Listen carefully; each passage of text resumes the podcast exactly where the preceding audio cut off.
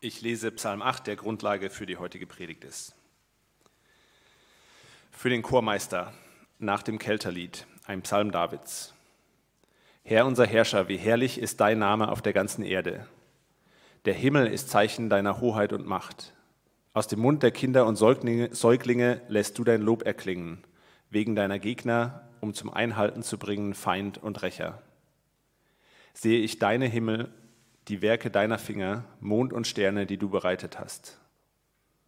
Was ist der Mensch, dass du seiner gedenkst und des Menschen Kind, dass du dich seiner annimmst?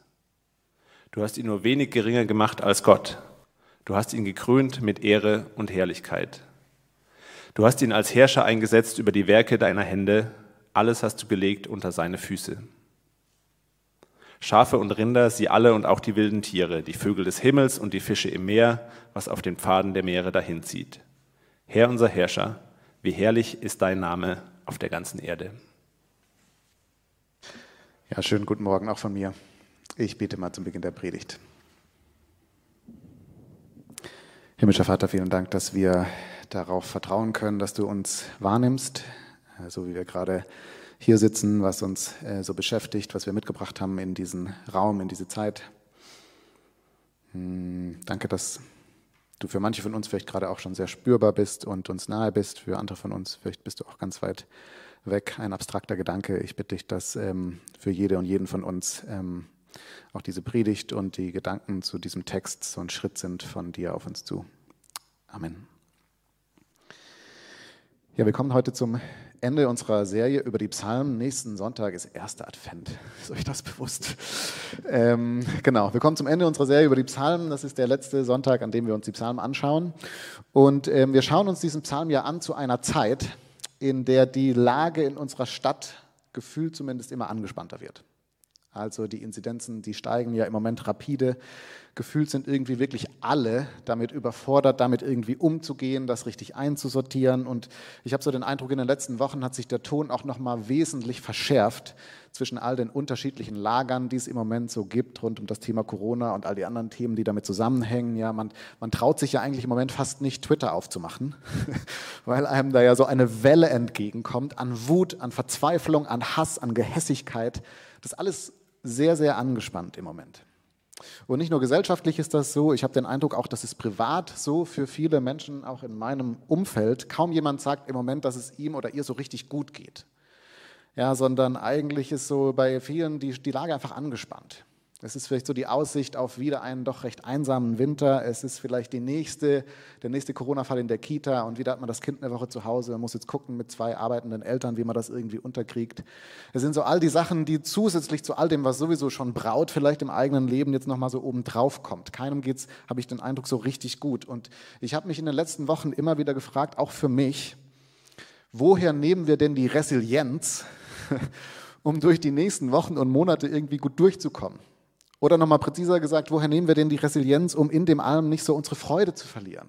Ja, unsere Lebensfreude, so das, das, das Schöne am Leben. Wie, wie gehen wir nicht unter in all dem, was gerade frustriert ist, was schwer ist, was wir vielleicht auch aushalten müssen? Und, und wie lassen wir uns auch nicht reinziehen in diese ganzen Grabenkämpfe, in diese Wut und schaffen es vielleicht sogar eher so ein bisschen Ruhe reinzubringen, ein bisschen Verständnis reinzubringen in die momentane Situation?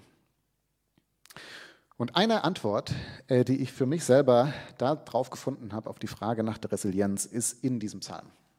Oder vielleicht besser formuliert, was dieser Psalm vormacht, wozu dieser Psalm uns einlädt.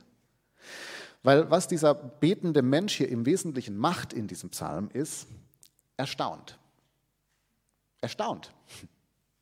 Und ich weiß nicht, wann ihr zuletzt so richtig gestaunt habt, aber ich finde, Staunen, das hat ja so diesen Effekt, dass so all das Hintergrundrauschen, was man sonst immer so im Kopf hat, ja, all das, was einem so, so irgendwie äh, belastet und belagert, die Anspannung, die Wut, die Schlagzeilen, die Sorgen und so weiter. Wenn man anfängt zu staunen, dann wird all dieses Hintergrundrauschen auf einmal so ganz still. Und man tritt, wenn man anfängt zu staunen, wie in so einen Raum ein, in so fast schon einen heiligen Raum, einen heiligen Moment. Man kommt so in die Gegenwart von Schönheit oder von etwas Großem, etwas Bewegenden und man ist davon einfach gedanklich so völlig gefangen. Im positivsten Sinne ist man, wenn man staunt, nicht mehr bei sich selbst und bei all dem, was sonst noch so anliegt. Und gleichzeitig macht Staunen natürlich dann ganz viel mit einem. Es sortiert irgendwie, es bringt eine neue Dynamik äh, in die ganze Sache. Und ich glaube, dazu lädt dieser Psalm ein. Zu so einem transformativen Staunen sozusagen. Und ich will mir das gerne ein bisschen genauer mit euch anschauen. Und so drei Überschriften. Zunächst mal der anstoßende Blick nach oben, dann der verändernde Blick zu sich selbst, auf sich selbst und schließlich, was machen wir damit? Der anstoßende Blick nach oben, der verändernde Blick auf sich selbst und was machen wir damit? Zunächst mal der anstoßende Blick nach oben. Und damit beginnt dieser Psalm ganz offensichtlich und ganz wortwörtlich sozusagen. Wenn man sich mal so ein bisschen anschaut, wo und wie ist der Psalm denn entstanden, kommt man auf Vers 4.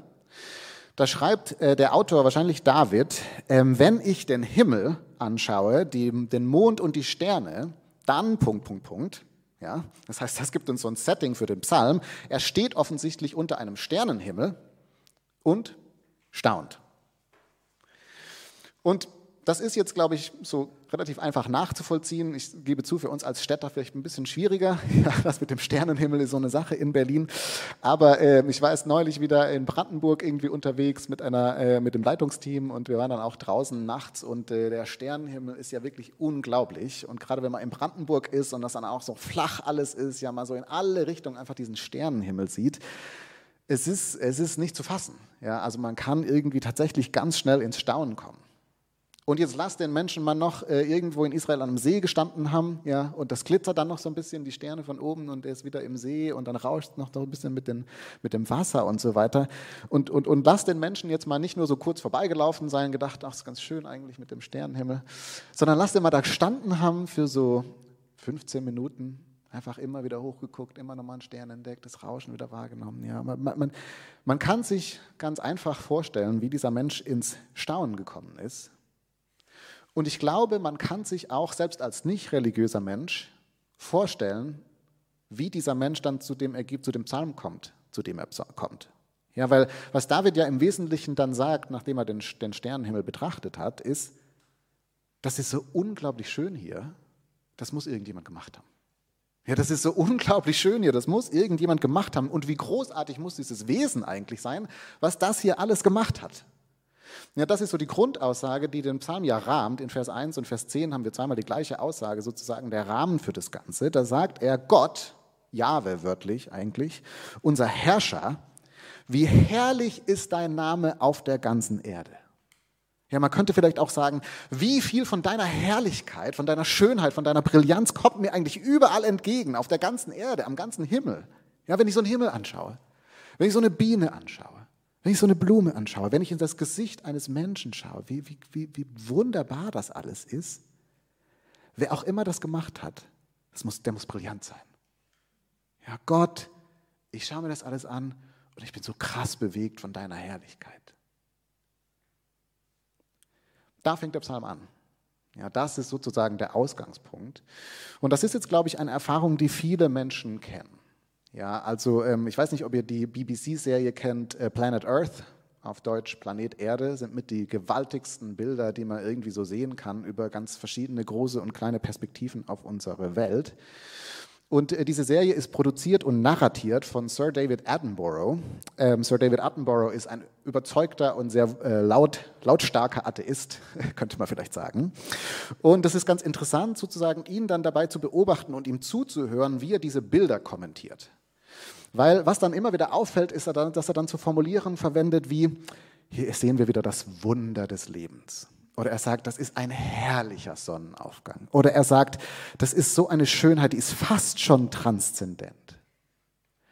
Anders gesagt, selbst er, als jemand, der wirklich nicht an Gott glaubt, kann fast nicht anders, als als irgendwelche religiösen Begrifflichkeiten zu verwenden, um jetzt diese Schönheit irgendwie zu beschreiben. Ja, alles andere hat er den Eindruck, wird dem nicht gerecht, also muss er zur Wunderkategorie greifen und zur fast schon transzendenten Kategorie. Ja.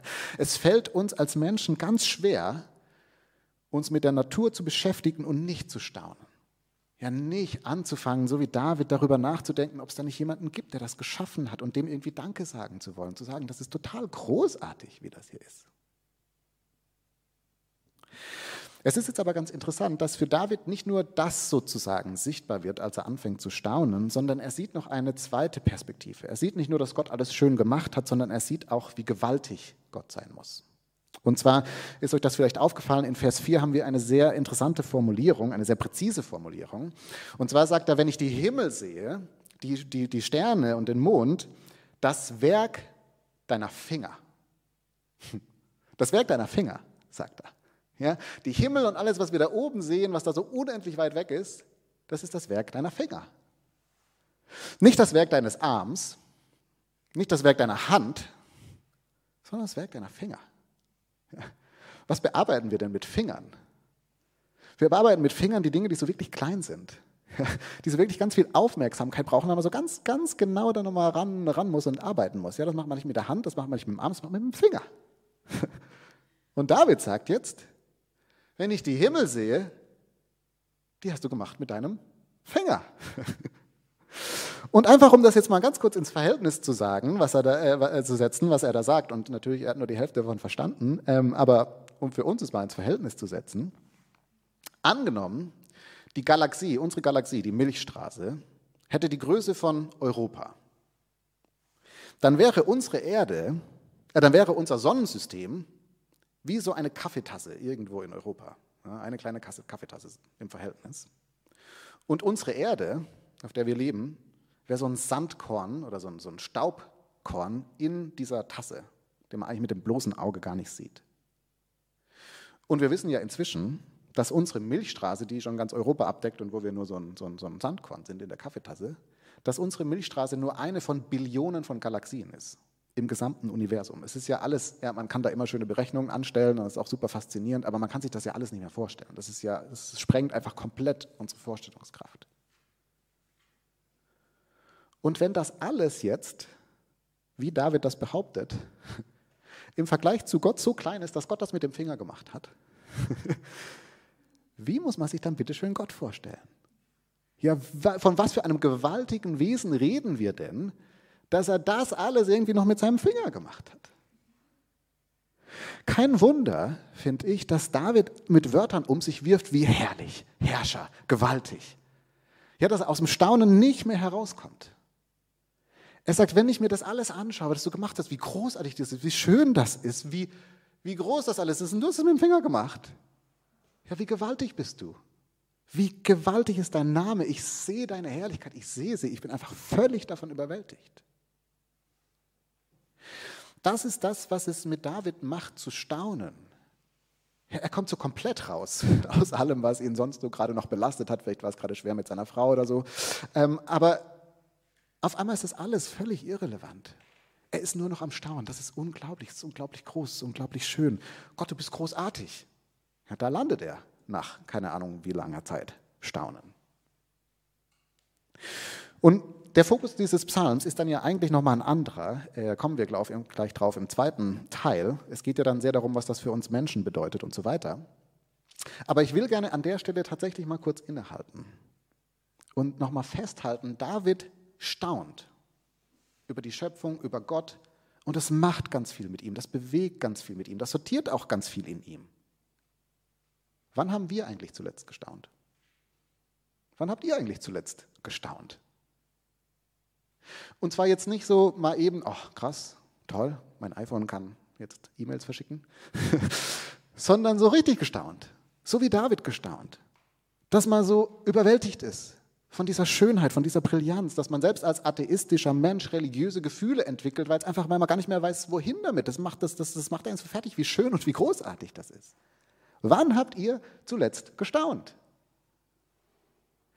Und ich musste mir die Frage natürlich selber stellen und die Antwort ist, es ist eigentlich sehr lange her. Ja, also vor meiner Auszeit, darauf komme ich gleich noch, äh, ist es sehr lange her. Staunen gehört jetzt wirklich nicht zu meinem Alltag. Das ist jetzt wirklich so nicht das, was ich so einmal in der Woche irgendwie mache, sondern es passiert sehr, sehr selten. Sehr, sehr selten. Und das ist eigentlich interessant, oder nicht? Weil eigentlich haben wir ja noch mal so viel mehr Grund zum Staunen, als David es hatte weil wir eigentlich so viel mehr sehen. Ja, wir verstehen so viel mehr. Wir haben ja die Größe des Universums nochmal ganz anders im Blick, als er das hatte. Wir haben so viel mehr Details irgendwie, die wir sehen können mit unseren Kameras und mit Mikroskopen und was wir alles erforscht haben und so weiter. Wir haben eigentlich viel mehr Grund zum Staunen als er. Und trotzdem staunen wir kein bisschen. Also ganz selten zumindest. Ja, wir sind da so ein bisschen abgeklärt. Das bewegt uns irgendwie nicht. Ach, eine Biene. Ja, ist ja toll. Kann sie mal wieder weiterfliegen. Und ich finde das interessant. Warum staunen wir denn nicht? obwohl wir so viel Grund hätten. Und man könnte jetzt natürlich so verschiedene Gründe da anführen. Äh, einer ist bestimmt, wir leben in der Stadt. Gibt es halt nicht so viel Natur, ja, es gibt so viele wahnsinnig atemberaubende, was auch immer, Vistas. Ähm, ich glaube, das geht aber nochmal ähm, eine Ebene tiefer, das Ganze. Und zwar habe ich äh, von, schon vor einiger Zeit eine These äh, gelesen dazu, die ich zumindest nachdenkenswert fand und die ich mit euch teilen will. Das ist eine These von Pete Nicholas aus dem äh, Buch A Place for God. Ich habe es leider vergessen mitzubringen. Ähm, und Pete Nicholas macht im Wesentlichen in einem Kapitel dieses Buchs äh, die These auf, dass er sagt, dass dieses fehlende Staunen bei uns heute in unserer Zeit eigentlich ganz stark mit einem Umschwung in unserem Weltverständnis zu tun hat, der vor einigen hundert Jahren stattgefunden hat. Und zwar, dass wir in der westlichen Welt seit einigen hundert Jahren ja nicht mehr glauben, dass diese Welt irgendwie geschaffen ist. Ja, also dass, dass sie irgendwie jetzt von einem Gott oder wem auch immer irgendwie gebaut wurde sozusagen, sondern wir, wir meinen zu wissen, dass die Welt aus Zufall entstanden ist. Und das sieht man dann auch ganz schön an unserer Sprache sozusagen. Ja, wir reden zum Beispiel von der Natur, wir reden nicht mehr von der Schöpfung, wir reden auch nicht mehr vom Kosmos, was so das griechische Wort im griechischen Denken so das beinhaltet, dass das geordnet ist, dass das gestaltet ist, dass man es erkunden kann, dass da irgendwie ein Sinn, ein, ein, ein Ziel dahinter ist, sondern wir reden vom Weltraum.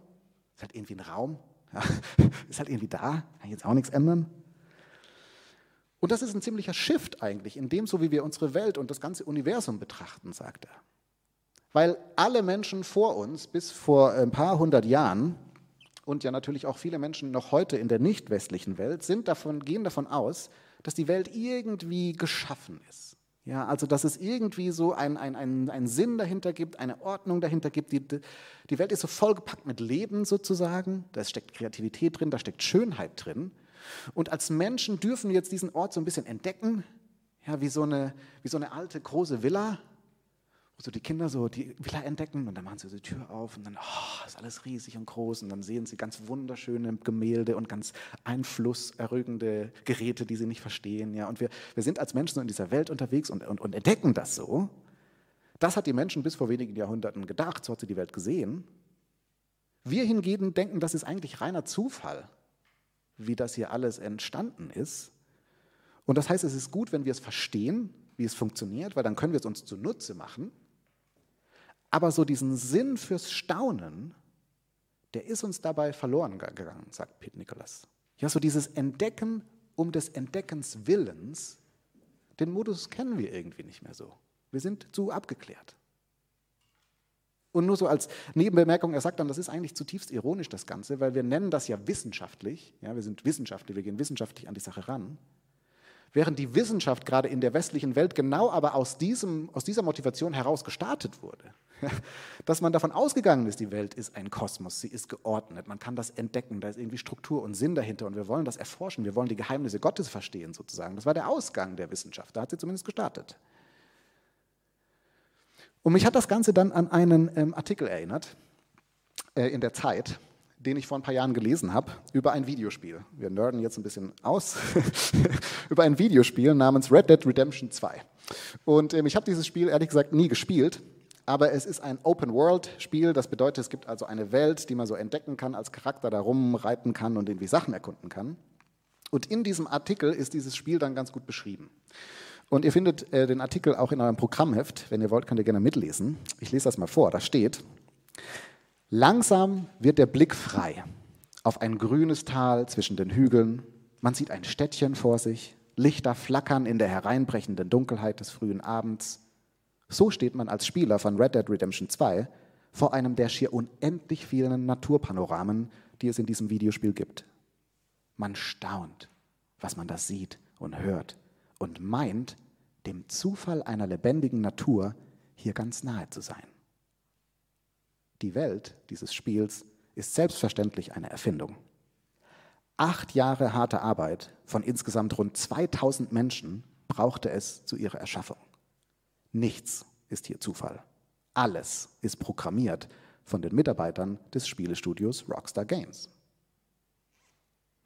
Und der Artikel macht dann weiter und sagt, es ist ganz interessant, wie das Spiel entstanden ist, weil nämlich als das Team angefangen hat, haben sie tatsächlich versucht, mit so einer Art künstlichen Intelligenz diese Welt äh, entstehen zu lassen. Also sie irgendwie so random generated, also zufällig generieren zu lassen. Und sie haben dann ganz schnell gemerkt, das funktioniert überhaupt nicht. Ja, weil das nicht lebensecht ist. Das hat keine Lust auf Entdecken gemacht, sozusagen, was der Computer da produziert hat. Anders gesagt, der Grund, warum Millionen von Spieler und Spielerinnen hunderte von Stunden in diese Welt stecken und in dieses Spiel stecken, ist eben, weil man spürt und weil man merkt, dass das eben genau nicht zufällig generiert wurde, sondern von Hand gestaltet wurde.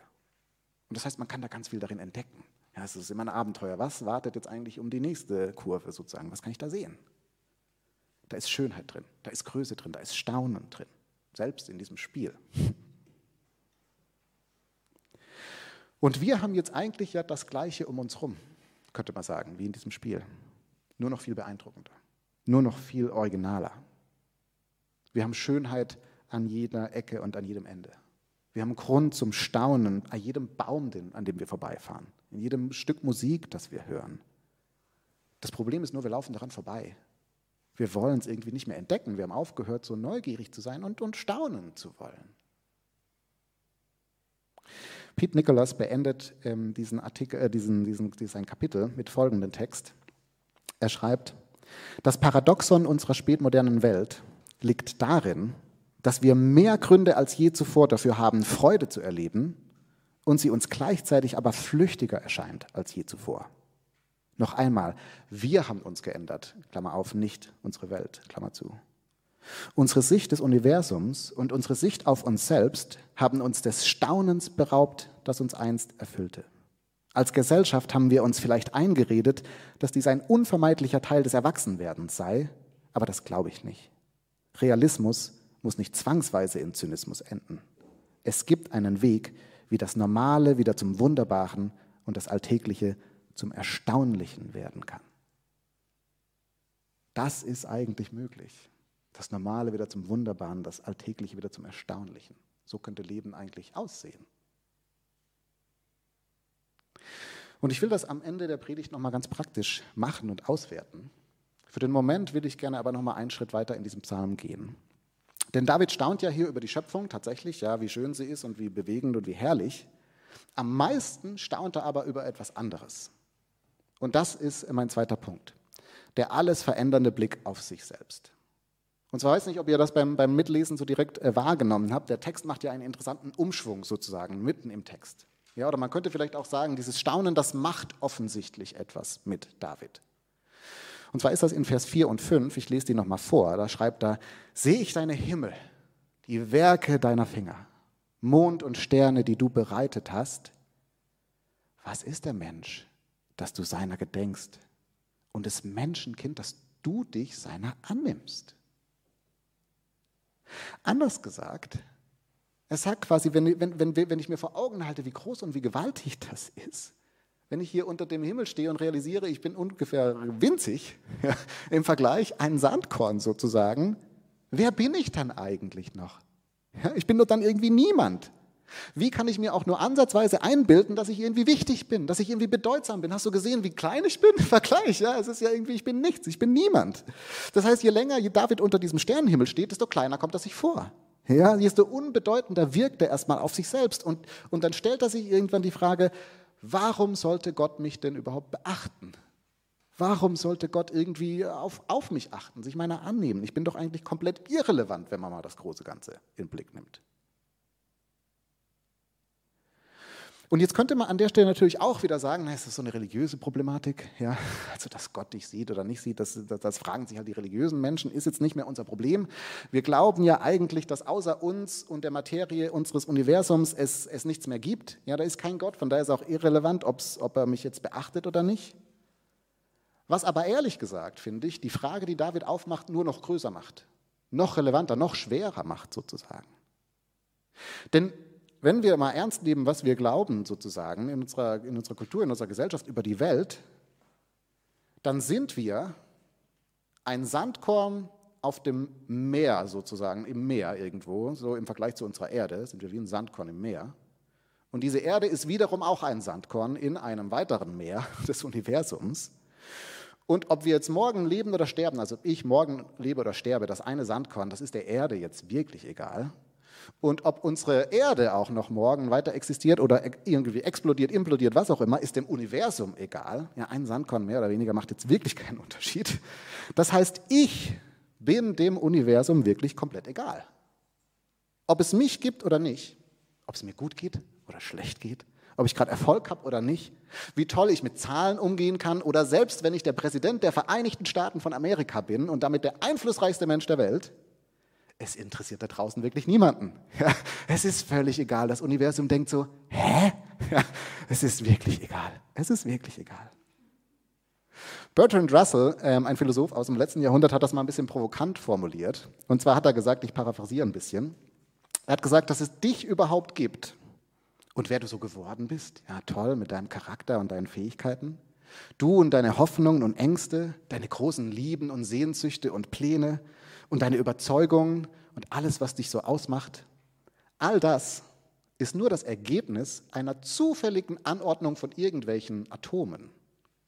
Es macht, ja, versuch nicht irgendwelchen Sinn darin zu entdecken. Ja, es, es, ist einfach völlig random. Es ist halt passiert. Meine Güte, entspann dich mal. Ja. Und dann sagt, macht er weiter und sagt, egal was du leisten wirst in diesem Leben, wie toll du dich einsetzen wirst, wie sehr du die Welt retten wirst, wie sehr du einen Unterschied machen wirst. Vielleicht nennen sie dich noch in Geschichtsbüchern in 200 Jahren. Mega krass. Weißt du was? Es wird alles vergehen. Irgendwann wird unser Sonnensystem einfach verglühen und es wird nichts davon übrig bleiben. Egal, was du geleistet hast, es ist irgendwann einfach nicht mehr da. Anders gesagt, es ist komplett sinnlos. Ja? So viel zur Ermutigung am Sonntagmorgen. Ich hoffe, es geht euch allen gut. Und ich setze noch einen drauf, sorry, ich muss. Ähm, es gibt ein Stück, das das sehr, sehr schön veranschaulicht, ähm, damit wir einfach so wirklich in der existenziellen äh, Verzweiflung angekommen sind. Von Samuel Beckett, ein, ähm, ein, ein, ein Bühnenautor des letzten Jahrhunderts. Der hat ein Bühnenstück geschrieben, das einige vielleicht von euch auch kennen, das heißt Breath, also Atem. Und dieses Stück ist nur 35 Sekunden lang. Und auf der Bühne ist im Wesentlichen so ein Müllhaufen äh, angelegt, also völliges Chaos, irgendwelcher Schrott. Und äh, dann beginnt das äh, Stück damit, dass es komplett dunkel ist, man sieht nichts. Dann hört man einen Schrei von einem Baby. Dann hört man, wie ein Mensch einatmet. Und äh, das Licht wird heller, man sieht so ein bisschen den Müll, ja, das ganze Chaos. Dann bleibt das kurz stehen, fünf Sekunden. Dann hört man wieder ein Ausatmen. Und man, das Licht geht wieder runter. Und dann gibt es wieder einen Schrei. Zack, dunkel. Das ist das ganze Stück. 35 Sekunden. Äh, es gibt auf YouTube verschiedene Variationen davon. Äh, Schaut es euch gerne an, das ist tatsächlich sehr faszinierend. Und er nennt dieses Stück Breath, ja, das Atem, der Atem. Und die Interpretation liegt auf der Hand. Er will uns sagen, ja, du atmest, ja, und du bist total wichtig und fühlst dich echt ganz, ganz wichtig und toll und so. Aber dein Leben dauert eigentlich 35 Sekunden. Äh, äh, es ist eigentlich nur Chaos die ganze Zeit und am Schluss bist du Müll wie der Rest, der halt auch schon darum liegt auf unserer Erde. Ja, also das ist ungefähr das, wie äh, er uns sieht. Das heißt, ich finde, wenn wir, wenn wir die, die, die, die, die Weltsicht ernst nehmen, in der wir leben, dann ist die Frage eigentlich noch viel größer. Wer sind wir denn als Menschen? Ja, warum bilden wir uns denn ein, dass wir irgendeinen Wert haben? Oder um es immer noch, noch härter zu formulieren, so wie wir uns aufführen und wer wir tatsächlich sind, das passt eigentlich überhaupt nicht zusammen. Wir fühlen uns so wichtig. Es ist so entscheidend, wie es uns geht. Aber eigentlich sind wir nur ein Sandkorn im Meer und das ist wiederum nur ein Sandkorn im Meer. Und dieses Sandkorn hat jetzt Liebeskummer. Oh, ja. Und dieses Sandkorn hat jetzt Geld gespendet und was für die Umwelt getan. Ha, ja. Aber mh, mm, ja, es ist so wahnsinnig egal. Wer sind wir? Woher nehmen wir auch Wert? Woher nehmen wir auch Würde? Wenn wir ehrlich sind, sind da ganz schön viele offene Fragen, die eigentlich nicht so ganz zu Ende gedacht sind, habe ich manchmal den Eindruck. David geht einen komplett anderen Weg. David staunt. Ja, er staunt. Aus seinem Was ist der Mensch, dass du seiner gedenkst, wird im nächsten Satz, du hast uns nur wenig geringer gemacht als Gott und du hast uns gekrönt mit Ehre und Herrlichkeit. Ja, und das ist offensichtlich eine Meditation über Genesis 1, über die Schöpfungsgeschichte, da kommt das ganze Ding her, auch dann die ganzen Tiere, die hier erwähnt werden und so weiter. Aber das heißt, was hier ganz einfach passiert, ist, David, dass David staunt. Ja, er steht auf der einen Seite unter diesem äh, äh Sternenhimmel und kann es nicht fassen, wie klein er ist. Und dann liest er auf der anderen Seite den Schöpfungsbericht und realisiert, wie groß er ist, sozusagen. Aber nicht, weil er irgendwie toll ist, weil er irgendwas gemacht hat, sondern weil Gott ihm das zugesprochen hat, weil Gott uns das zugesprochen hat. Ja, wir sind eigentlich klein und von sehr geringem Wert für das Universum, aber Gott hat uns Wert zugesprochen. Er hat gesagt, ihr seid unglaublich wertvoll, ihr seid sogar meine Ebenbilder. Ja? Es ist entscheidend, was mit euch passiert. Oder wir sind recht bedeutungslos eigentlich im Vergleich zur Größe des Universums, aber Gott hat uns Bedeutung zugesprochen indem er sich um uns kümmert. Er hat uns sogar seine Schöpfung anvertraut. Er hat gesagt, macht ihr mal mit dem, was ich geschaffen habe, sorgt euch darum, kümmert euch darum. Ja, das ist ganz viel Bedeutung, die uns dazu gesprochen wird. David staunt darüber, was Gott in uns sieht, was für ein Geschenk das ist, dass Gott uns annimmt, dass er uns sogar aus neutestamentlicher Perspektive auf Augenhöhe begegnet ist. Er ist Mensch geworden. Er ist sogar für uns gestorben, weil wir so schlecht mit seiner Schöpfung umgegangen sind, dass das irgendwie äh, mal aufgearbeitet werden musste. Und er ist dafür gestorben. So viel Wert sieht er in uns, dass er sogar für uns gestorben ist, um uns zu vergeben, um uns neu anzunehmen. David staunt einfach. Heute, aus der heutigen Perspektive würden wir sagen, er staunt über das Evangelium. Was für eine großartige Botschaft. Gott liebt uns, obwohl wir eigentlich auch so klein sind und so überschaubar. Und das bringt mich zu meinem letzten ganz kurzen Gedanken. Was machen wir mit dem allem? Was machen wir damit? Wie ich jetzt äh, gefühlt in jeder Predigt schon erzählt habe, habe ich vor ein paar Monaten eine Auszeit gemacht, ein Sabbatical, das ähm, das Projekt Kirche mir gegönnt hat, wofür ich sehr dankbar bin. Und ich habe in diesem Sabbatical natürlich ganz viel Zeit damit verbracht, mir über meine berufliche Zukunft Gedanken zu machen und einfach so mal grundsätzlich auch die Frage zu stellen, wozu bin ich eigentlich da und was ist meine Rolle und wie kann ich hilfreich sein und so weiter. Und ich bin dazu unter anderem auch nach Langeoog gefahren. Ich weiß nicht, ob ihr Langeoog kennt. Das ist eine, vielleicht auch die einzige autofreie Stadt, äh, Stadt Insel in Deutschland. Es ist super schön, ja, sehr gut dafür geeignet, so lange Spaziergänge am Meer zu machen und sich über die großen Fragen des Lebens Gedanken zu machen. Und ich war dann irgendwann auch so äh, an einem der Nachmittage unterwegs, ja, bin da so schön am Meer entlang gelaufen und habe gegrübelt. Ich bin irgendwie nicht weitergekommen mit dieser Frage, was soll ich denn jetzt eigentlich? Wozu bin ich geschaffen? Was ist denn mein Platz und meine Aufgabe? Und es war eigentlich nur frustrierend. Es war nur frustrierend. Ich bin überhaupt nicht weitergekommen. Und dann irgendwann habe ich so rüber aufs Meer geschaut und dachte, oh, ja, große Welle. ist, eigentlich, ist eigentlich ganz schön hier und, ah, und das Meer und so. Und dann habe ich irgendwelche Krebse entdeckt äh, im, auf dem Boden und die haben gerade irgendwas gebaut und war so plötzlich ganz fasziniert von dieser Welt, in der ich da eigentlich unterwegs bin und die ich gar nicht realisiert hatte. Und, und nach so fünf Minuten Staunen und Beobachten und einfach plötzlich so eine Freude empfinden, das ist so schön hier, ist so spannend hier, mega krass, kam mir auf einmal der Gedanke, was, wenn ich eigentlich dafür geschaffen bin? Was, wenn ich eigentlich dafür da bin?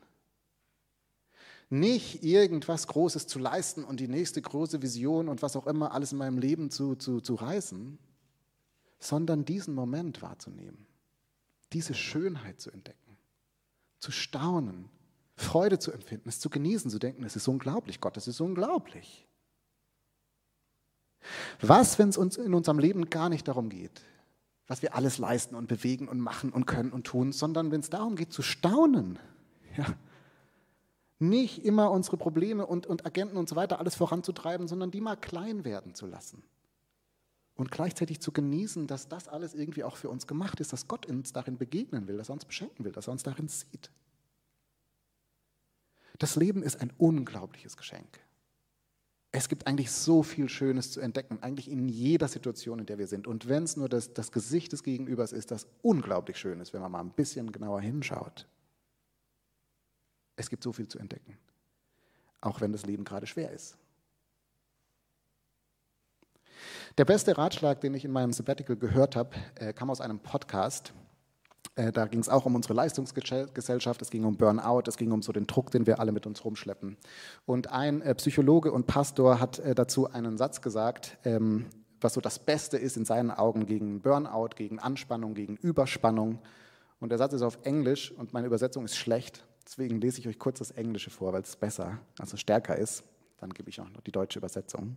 Er hat gesagt, das Beste gegen Burnout und gegen diesen Druck, den wir die ganze Zeit erleben, ist Let your heart be in the presence of beauty. simply watching the world of God's creation, just observing in the present without any other agenda. Auf Deutsch, lass dein Herz einfach immer wieder in der Gegenwart von Schönheit verweilen. Beobachte das einfach. Beobachte die Welt von Gottes Schöpfung und dann schau hin und bleib in diesem Moment, ohne sonst irgendeine Agenda im Hinterkopf zu behalten. Ich glaube, das macht uns der Psalm vor. Dazu lädt er ein, über die Schöpfung zu staunen, über das Evangelium zu staunen, über Gott zu staunen und daraus tatsächlich Freude und Kraft zu ziehen für das, was in den nächsten Wochen und Monaten noch auf uns zukommt.